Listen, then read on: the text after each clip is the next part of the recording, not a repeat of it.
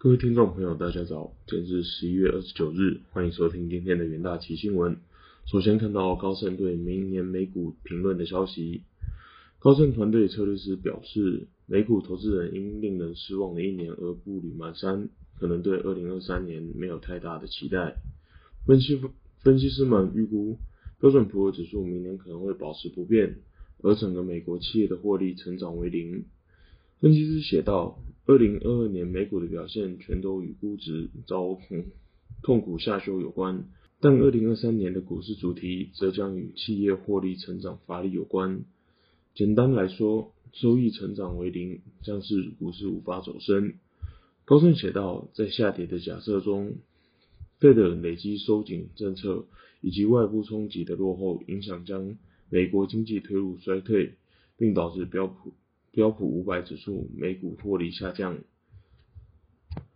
由于高盛和其他华尔街投行普遍预测，费德将于明年五月结束货币紧缩行动，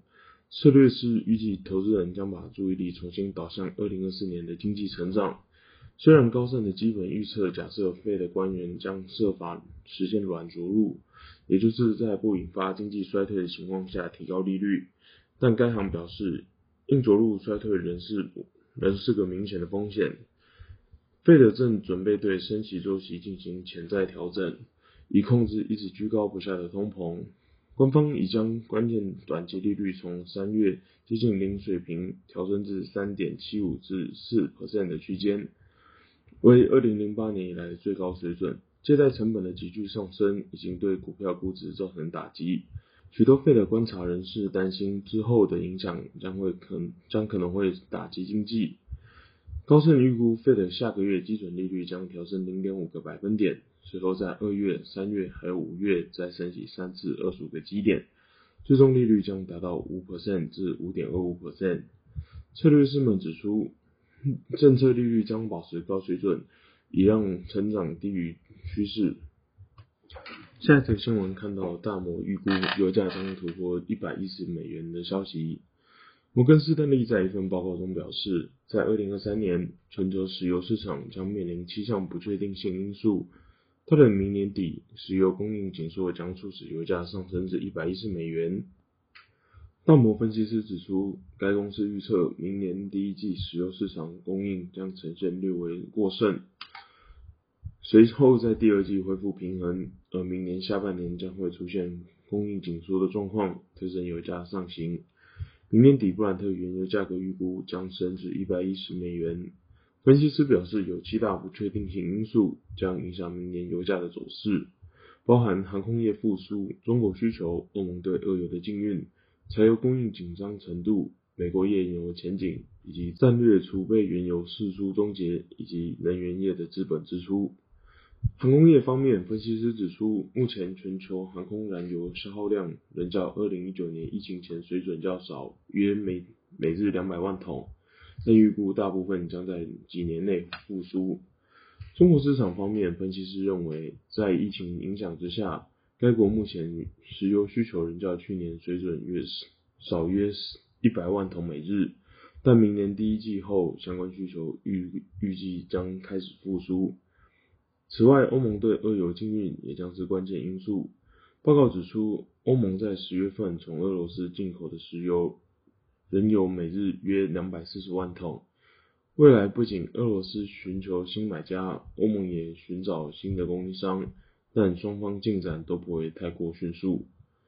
随着柴油库存减少，本月初柴油价格相对汽油以及原油的溢价创下新高。报告预计。俄罗斯供应中断后，全球柴油供应将吃紧，而石油探勘支出不足，也使美国页岩油产量令人担忧。此外，在经历了史无前例的美国战略石油储备释放后，相关措施可能在未来几周内停下，也将影响原油价格。接着看到 H 五十的消息，中国各地爆发抗争，H 五十走势偏空。上周六，中国各地从乌鲁木齐、北京、上海、广州、南京、成都、重庆等城市都出现街头示威行动，包含上海有约三百人上街悼念死者，抗议过度防疫，反映出中国民众已出现抗疫疲劳。局势是否会恶化，仍需观察中共当局能否优化防疫措施，减少对经济民生的影响。货币政策方面，中国人民银行上周五宣布，决定于十二月五日降低金融存机构存准率一码。然本次降准在中国国务院常务会议宣预告后，已属如期而至，对股市提振作用较小。展望后市，近日中国各地陆续出现要求放宽防疫的大型示威集集会，市场担忧政局不稳，避险情绪升温，短线 H 五十下跌。接着进入听股期单元，首先看到智源期货，智源近日发表新解决方案，目前已成功交付多项设计案，制成从五十五纳米至二十二纳米。涵盖工业、智能电网与五 G 连线等应用领域。智源营运长林世清表示，采用标准元件的 ASIC 少了多余的电路，能提供较高的效能，且减少不必要的功耗。下一档个股期货看到玉龙期货，玉龙与红海合资成立的宏华先进搭上电动车热潮，预计明年第一季将登上创新版。目前推出的纳智捷 N7 电动车款已累积二点五万张订单，预计在二零二三年第四季正式量产，将成为玉龙集团的新营收来源。下一档个股期货看到华硕期货，